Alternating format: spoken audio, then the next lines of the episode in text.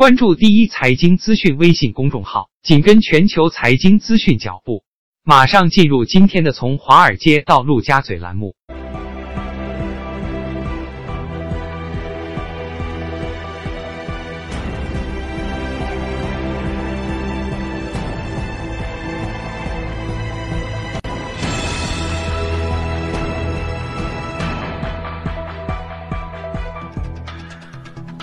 从华尔街到陆家嘴，我们一起来关注一下隔夜的欧美市场。那周一呢，美国和英国因为是假期休市，欧洲斯托克六百指数上涨百分之零点二，多数欧洲国家股市录得上涨。之前啊，欧洲议会选举结果显示，支持欧盟的政党获得了强劲的支持。不过呢，由于英国和美国市场休市，所以市场整个交投比较清淡。意大利有一点儿不好啊，上演了股债双杀。我们来看一下指数。我们能看到，德国 DAX 指数上涨百分之零点五零，法国 CAC 指数也上涨了百分之零点三七。具体情况，我们来连线一下第一财经驻伦敦记者、特约记者陈曦宇，请他来给我们做下介绍。你好，曦宇。嗯，好的，主持人。受到两大欧洲车企合并消息的提振呢，周一欧洲股市迎来开门红，全线上涨。截至收盘，德国 DAX 指数涨幅最大，法国 CAC 零指数次之，欧洲斯托克六百指数涨幅最小。英国市场因为公共假日而休市。板块方面，汽车股涨幅明显。合并案的两大主角，意大利菲亚特克莱斯勒和法国雷诺分别收涨百分之七点九八和百分之十二点零九，宝马、大众、戴姆勒等车企也小幅收涨。此外，欧盟拒绝了美国特朗普政府提出的出口限额措施，表示按配额出口汽车不可接受，必要时会对价值两百亿欧元的美国商品，包括 Caterpillar 卡车、新秀丽行李箱等加征报复性关税。此外，欧盟拒绝同美国讨论农产品的贸易问题。尽管周一是英国的公共假日，但是英国政客似乎难以清闲。内政大臣贾维德宣布将竞选保守党党魁，并且表示当务之急是落实脱欧。日内英镑对美元跌至一点二六七一线。瑞银分析认为，英镑目前被低估，英国政治不确定性为投资英镑提供了机会。英国政府被迫要求欧盟进一步延长脱欧期限的可能性正在上升。上周末的欧洲议会选举之后呢？周二，欧洲理事会主席图斯克将与欧盟成员国领导人会晤，讨论投票结果，并开始欧盟机构负责人的提名程序。此外，欧元区和德国、法国将公布最新的消费者信心指数。主持人。好，谢谢习宇。接着我们来和嘉宾一起来聊一聊。今天我们请来的是许哥，你好，许哥。嗯，阳光你好。上周我们在聊的时候，其实我回去再看一下市场啊，因为当时还在说欧美市场好像整体是处于一个也不上不下的一个尴尬阶段时候，呃，一篇报道吸引了我说，印度市场好的不要不要的啊，整个印度市场涨势如虹，在整个新兴市场当中表现极为出色。再加上呃上周的时候，就是印度的大选也出了结果，呃，莫迪获得了连任。整个的，我看今天早晨其实我还在看，说莫迪连任是不是对印度市场以及对中国市场意味着什么？文章还没看完，正好今天我们来聊聊印度哈，你怎么看？嗯，呃，那个大家在平时节目当中经常去关注欧洲、美国那那些地方，嗯，呃，但最近呃整个市场的焦点有一点点的转移。其实这种焦点的转移不是发生今年了，在过去几年当中，甚至十几年、二十年当中，印度是偷偷摸摸在涨，而且涨幅呢。呃，非常惊人。我呃之前做了一个统计，从两千年开始到现在，正好是二十年时间。二十年时间当中，二十个全球最主要的这个股票市场当中，呃，印度涨幅应该是最最最好的。二十年当中，当中有一次就是次贷危机嘛，所以像美国的话，两千年到现在，这就到昨天为止，它的整个标普五百只有涨了百分之九九十二左右。像英国的话，当中还搭了一个这个脱欧的事件。你看，它的这个二十年当中，它不仅没有上涨，还跌了百分之五点零一。嗯。然后像那个德国是涨了百分之呃七十七十二左右，呃，然后像法那个巴西，巴西其实在新兴市场当中，它也算是比较比较有名的，就是我们所所谓的金砖四国当中之一。呃，巴西的话涨了比较多一点，大概涨了百分之四百四十七。嗯。在过去二十年当中，呃，但印度很厉害。印度是涨了百分之六百五十七，百分之六百五十，就六倍，六倍，好吧？啊，这个 A 股跟它相比完全没有办法比。A 股其实我们拉了二十年数据当中，A 股其实不算很差，A 股是涨了百分之一百零八。哦，是吧？感受不明显，正好是一个低位啊。这个印度的整个市场，呃，最近一段时间当中，特别从年初，大家可以看到全球的这个资金。都在往印度走。嗯，呃，印度已经目前是亚洲的一个现金的目的地，很多现金往往往那边在在囤在囤。呃，三月份的时候是整个资金流进是六十一亿美金，这个量呃相对来说是比较大，因为它本身不是资本市场的容量不是特别大，六十亿美金对他来说是呃有有历史记录以来最大的一个量。嗯，呃，而且刚才您讲的就是上周印度的五年一次的大选落幕了，然后呢，这个穆迪也就现任的呃这个总理是连任，而且是比较大的一个比例。呃，连连任，这个关键是他之前就这次要竞选连任的时候，其实不是太被看好哈。你要知道，这个这个跟他竞争对手是甘地家族。那还是非常非常根正苗红的。然后莫迪好像也似乎当时大家觉得说他好像执政这么多年，肯定也遇到一些什么样的问题，或者说大家审美也会有些有些疲倦。一开始的民调数据可能也不高，所以他的连任其实是让一定程度上是有有一些出乎有一有一点有一点点悬念。最后这个比较大比例的这个还是显示了这个民意，或者说大家对最终还觉得他之前的五年的执政嗯呃靠谱，还还是还是这个成绩还是相对来说。比较不错的，嗯，而且他的连任呢，其实对市场有有有一个利好，就是说之前的这个政策能不太会变化，因为新兴市场的话，它政策的一个变动不确定性是最大的一个一个风险。嗯，另外一个，他就是说，呃，表示未来的呃这个任期当中，它会进行大幅度的基建。啊，印度其实基建是是非常落后了，到交通也好，那个呃公共设施也好，相对来说会比较落后。它会在呃，全全国建立一百个新的机场，一百个新的机场，你看，五十条那个地铁线，地铁线的这个投资什么时候能建成？都是都是非常。大家都知道印度造东西比较慢，所以这个这个量对于大家来来讲，特别是以投行来说，哦，这个是非常好的事情。第一个政策连续，第二个有新的刺激的一些政策，嗯，财政方面的政策可能会，呃，进入到这个国家里面去，所以。对未来的几年当中，大家都比较看好。另外一个呢，就是大家知道，呃，今年年初到现在，呃，印度已经降息了两次，就是我们春节的时候才降了一次息，也是应该是全球第一个，今年第一个降息的。然后四月份又又降了一次息。嗯。那么大家都认为，可能六月份印度还会有一次降息，到年底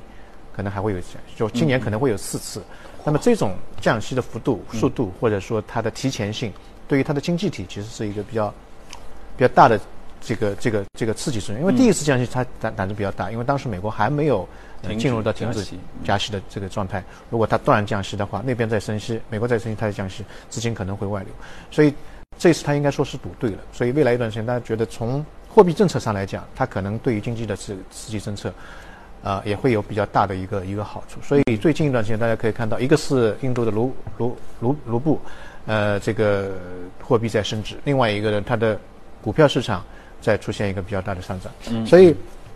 我个人认为今年可能，呃，外围市场当然也得看，特别一些发达市场国家，但是在新兴市场当中，印度可能会是一个，呃，比较有亮点和故事，可以可以去讲的。那么，如果大家要去投印度的话，要对它的这个历史有一个稍微简单的一个了解。就印度它建国之后，它的整个经济它的发展其实是一个闭关锁国的，它把这个。关税拉得非常高，嗯嗯，来发展自己内部的一个工业也好，制造业也好，嗯，但是呢，效果不是特别好。在这之前的几年当中，印度的整个经济增长大概只有百分之三左右，叫佛系增长，嗯，非常慢，每一年也非常稳，非常慢。但到九一年的时候呢，因为呃外围的一些像日本的房地产市场泡沫破灭，然后全球的有点经济危机，所以它本本土的这个经济也发生一定的问题。当时它的整个外汇只能提供三个月的这个这个这个的支付。所以不得已向国际货币基金组织去去去去申请救援，当时也提了一些条件，就是说你必须放开这个配额啊，放开许可证的管理啊。所以哎，这个东西就放一旦放开之后，英国的呃那个印度的那个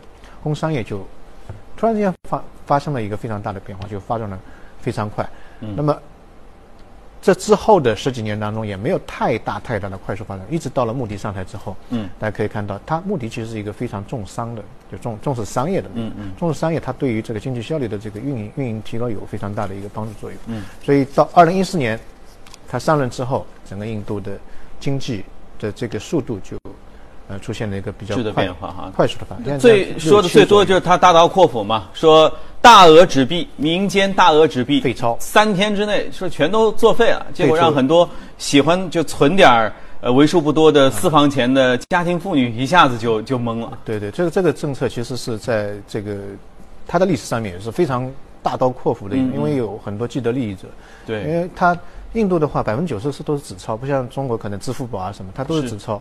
如果说这个一旦执行之后，它你这个系统里面的纸钞就会退出这个历史舞台，所以当时对整个印度的经济其实打击其实很比较大大的影响。但是长期来看是呃非常好，他把一些既得利益者或者说是一些这个有贪腐行为的人，他资产基本上砍半了嘛。因为他这样的，你如果说不放到银行里面去就作废，放到银行里面说说不清来源的，百分之六十的税，哦，就就给你的这个财富就砍砍掉一半，所以一些大的势力的这个就一下子。整个势力会，呃，缩干了，所以这个也是比较大刀阔斧的一个。所以，呃，怎么说呢？印度，呃，可以说穆迪这个人他在改革方面还是蛮有有手段，蛮有魄力。因为本身他也没有什么根基嘛，就是说他是一个茶贩，就是卖茶叶的这个这这个孩子嘛。所以一方面他比较重伤，另外一方面呢，他知道底层的一些一些一些一些一些疾苦。所以他上台之后。就是说，很多人都觉得很奇怪，他做了一个事情，就是说，他本身是这个农农民这一块是他的重仓，嗯嗯，就是票仓的重仓。在印度的话，农民他用电是过去是免费的，他用电是免费的，但他上台之后就是做了一个措施，就是说农民要要收费，并且在指定的这个时间段才能用电。嗯，那大家都觉得这个是自挖坟墓啊，你 你得罪了这个最大的一个票仓。嗯，结果。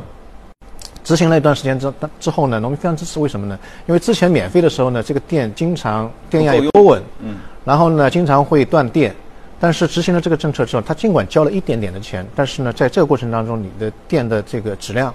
电压都有保障。因为之前经常断电就造成它电机啊，因为断电的话它会坏掉嘛，它要去有一个维修成本，所以这笔账算下来，最终农民还赚钱了。所以反过来就是大家都很支持他的这个。一系列的这后面的包括水利改革啊、人人力资源的改革啊，都是相对来说会比较支持，所以后面的整个改革推进的，呃，相对来说会比较稳稳稳定一点。呃，但是呢，我个人认为未来这个整个印度的它的这个发展，我也会有一些一些一些一些障碍。第一个呢，就是说，大家看到印度是一个仅次于中国人口那么一个大人口大国，嗯嗯，这个劳动力说不定在未来十几年内以后要超过中国，人口红利大。嗯，然后年轻劳动力就较多，然后呢有一个非常大的国内市场，很多人到印度去投资，觉得啊未来就是中国的二十年、三十年之前。嗯。但是有一个很大的问题，就是它的这个人口的购买力，就是说它的那个收入水平相对来说比较低，人是多没有钱买买东西，所以这个是制肘它发展的一个比较大的问题。第二个呢，就是说，印度这个国家，它之前九十年代时候发展的时候，它提出两两两条路，一条就是走工业化。啊，制造业，另外一条呢就发展软件，嗯嗯，呃，信息科技，对，那他走了后面那条路，所以印度在软件方面，它的这个水平其实在国际上都是比较高的，因为它英文比较好嘛，啊，但它的工业或制造业相对来说会比较薄弱，就造成一个什么样问题呢？就失业率比较高，嗯嗯，因为你会软件，会去做那些高高科技的东西的人口相对来说会比较少一点，但你去造一些制造业的工人，在厂里面的这种基础建设的工人，相对来说这个会。适用面会会会比较大，嗯，所以二零一四年这个穆迪上台之后，就开始做了一些所谓的叫“印度制造”这么一个概念。所以我个人认为，这这次他连任之后，印度的第二轮的这个经济起飞可能会在制造业这个这个方面，嗯，因为这个方面它会让大部分的印度的底层的受益。而且年轻的那部分劳动力可以把它开发出来，这是它的人口红利的那一块，就跟中国二十年前、三十年前是一样。但它之前的几十年都一直没有去利用这一块啊，包括它之前呃，包括现在它的那个基础建设啊、制造业啊，都处于一个相对来说比较初级的一个状态。所以未来五年当中，大家可以看到它的这一块的启动可能会带来很多行业方面的投资和发展的机会。嗯，可能是它未来五年当中的一个。呃，我个人个人认为非常重要的一个一个一个要素。但是问题也一直都存在啊，因为关于印度的其实各种分析和观察都很多哈。比如说种姓制度不解决，它最终最终在劳动力释放这个过程当中，因为高种姓的人之前觉得你们不会碰到我的利益的时候，他没说啥。那现在一旦一旦改啊改啊改，改到一定程度，他们肯定会有些问题。而且这个这个种姓制度因为根深蒂固啊，所以再改变起来其实肯定会非常难非常。再加上印度劳动人民这个干活儿相对速度比较慢。这个也是有目共睹的。劳动的整个这个劳动这个素质方面还是稍微有点偏低。对，毕竟它的这个文化实在太太久了，它的历史渊源实在太久，不像美国，它建国可能是比较比较短时间。所以印度的改革，所以所以它也是比较难的。嗯呃，穆迪上台的时候，他有三十项改革，就是二零一四年上台的时候，三三十项改革，到现在为止做成了九项。六项已经破产了，还有十五项还在慢慢、慢慢、慢慢推进。就像您讲的种族性质啊，包括它的土地，一小块一小块，比中国还要对还要小。它的各个邦之间好像也不是很团结，邦之间的语言、信仰、宗教的信仰都都不一样，所以。治理的这个难度其实可能会超过大家的这个这个想象，所以我们不能说那个穆迪这个连任了，然后这个整个投资机会就一定来了。呃，但我个人认为，根据他的过去的二十年，你看他的股票市场走势也是非常好。但现在呢，看来的话，嗯，整个劳动力的这个要素没有释放，人口红利也没有释放，制造业还在一个起步。现在它制造业的整个边际效应非常高，稍微投入一点点就。相对来说会有比较大的一个产出，嗯嗯，那再加上它的这个目前来看，这个软件还做得非常不错，所以整个综合的来看的话，我个人认为可能未来的十年到二十年当中，我们一方面去看那些发达的，比如说美国啊、日本啊、欧洲啊，另外一方面要多关注那些新兴市场，因为它好好比是一个年轻年轻人，所以它的这个前景或者它的那个爆发力可能会比比那些发达市场国家会更好一点。当然，它的问题也有，比如说它的货币的汇率，你去投资了那赚钱了，股票赚钱，你汇回来，哎，一看发现没了，跟那个汇率方面有缩水。当然，如果它国力越来越强的话，应理论上来讲，它的那个汇率应该也是会越来越强。嗯，好，反正借这个机会，我觉得先。关注一下啊，或者是大家先去考察一下，也是没什么问题的。对，因为近就是在亚洲嘛。对，对吧？你远别喝那边的水就行了。OK，好，我们宏观方面先聊到这里，接着我们一起来关注一下今天要看到的美股，美股放大镜。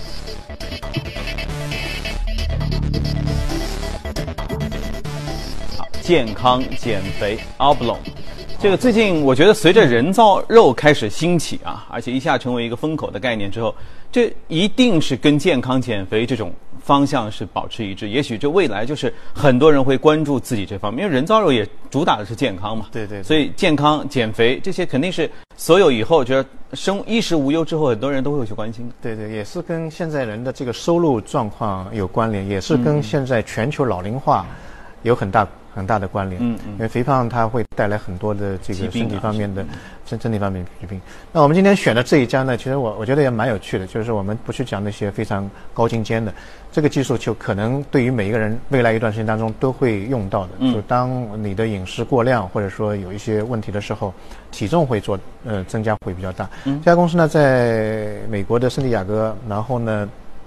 它主要是为肥胖或者超超重的那些。所谓的患者，嗯，提供一些医疗设备，嗯，通他通过医疗设备来有效的把你的体重控制在比较低的一个水平，嗯，然后呢，不用通过手术，这个是它的最大的特色，嗯，呃，它的原理是什么呢？大家知道，人因为多吃有饥饿感，不断的吃，然后还有饥饿感，嗯，然后就胖了，嗯嗯，因为它消耗的少少嘛，那么怎么样让他吃的少呢？那过去传统方面有一种方式就是把那个胃。切掉一半，对，对吧？那么这个东西是不可逆的嘛？你切了，你再装上去，你装不上去了。那么他呢，就是把那个气囊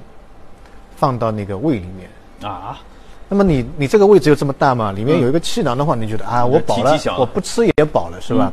不够，再放一个啊，再放一。我天啊，这个比较比较比较有意思的一个操作，它可以最大最多是放三个，这这不是开玩笑，就它是美国第一家通过 FDA 的，就美国药监局最最严格的这个这个地方审批通过的一种减减肥方式，它可以放到三个，它就是有一个像药囊一样非常小这么一点点，然后呢药囊上面有一个导管，你把它吞下去，它不用动手动手术，不要不用切开来，吞到肚子里面之后充气，外面拿拿打气筒打。当然没有这么夸张啊，就是说原理是一样的。嗯，那么等它膨胀到一定程度，把它拿掉，就是它既不会被消化下去，不会，然后也不会被本身胃消化掉。嗯，不会，比较大嘛。嗯嗯。然后就这样一个、两个、三个，当然你放一个也可以。嗯嗯。这样的话，你稍微吃一点，你会觉得哎，我已经饱了，对吧？那么不能够永远放在这个里面，它最长时间大概是六个月。啊，OK，六个月之后呢，它有一个可弯曲的牛呃那个导管再进去，把它拿出来然后。上面有一个那个那个那个可以看到那个内窥镜一样的，嗯然后就把它这个里面气，它现在拿不出来，因为比较大嘛，把它戳穿了，把那个气放掉，大概十分钟之内就可以把这个三个气囊都一个个一个个拿出来，拿出来。啊，这种方式看上去很简单，当然有一些科技方面的嗯那个因素存在。效果怎么样呢？它的官网上面是讲六个月减四十磅，四十磅是什么概念？大概呃三十六斤，我们我们所谓的三十六斤左右。六个月三十六斤，六个月三十六斤嗯，十二个月是呃八十斤左右。哇，一年减八十斤还是当然，美国人的那种体型比较嗯基数大对他可能就两百两百斤，而且是他超胖，嗯或者或者是超超肥的那种人，啊，所以这个呃效果相对来说，它的官网上面宣传比较好。嗯那么这一次呢，上上周它的这个股价，呃，周四的时候跳升了两百三十七，百分之两百三十七，就是翻了两倍。原因在于呢，它在全国一百四十九个点做了一个试验，一共一千四百一十一名患者都去做做了这个这个这个手术。嘛，然后六个月当中平均减下来是二十一磅，没有它网站上面宣传那么大，但是呢，哎、也蛮有效果的，都有效果，基本上每个人都有效果，嗯。而且没有一例是有不良反应的，嗯，就是也也很正常，没有什么对身体造成什么样的伤害，嗯，所以这个我觉得还是它比纯粹的饿要显得好一些，因为它至少骗过了胃，对。说你其实是吃饱了，而不是就是干饿着。然后没有副作用，嗯嗯。然后呢又立竿见影，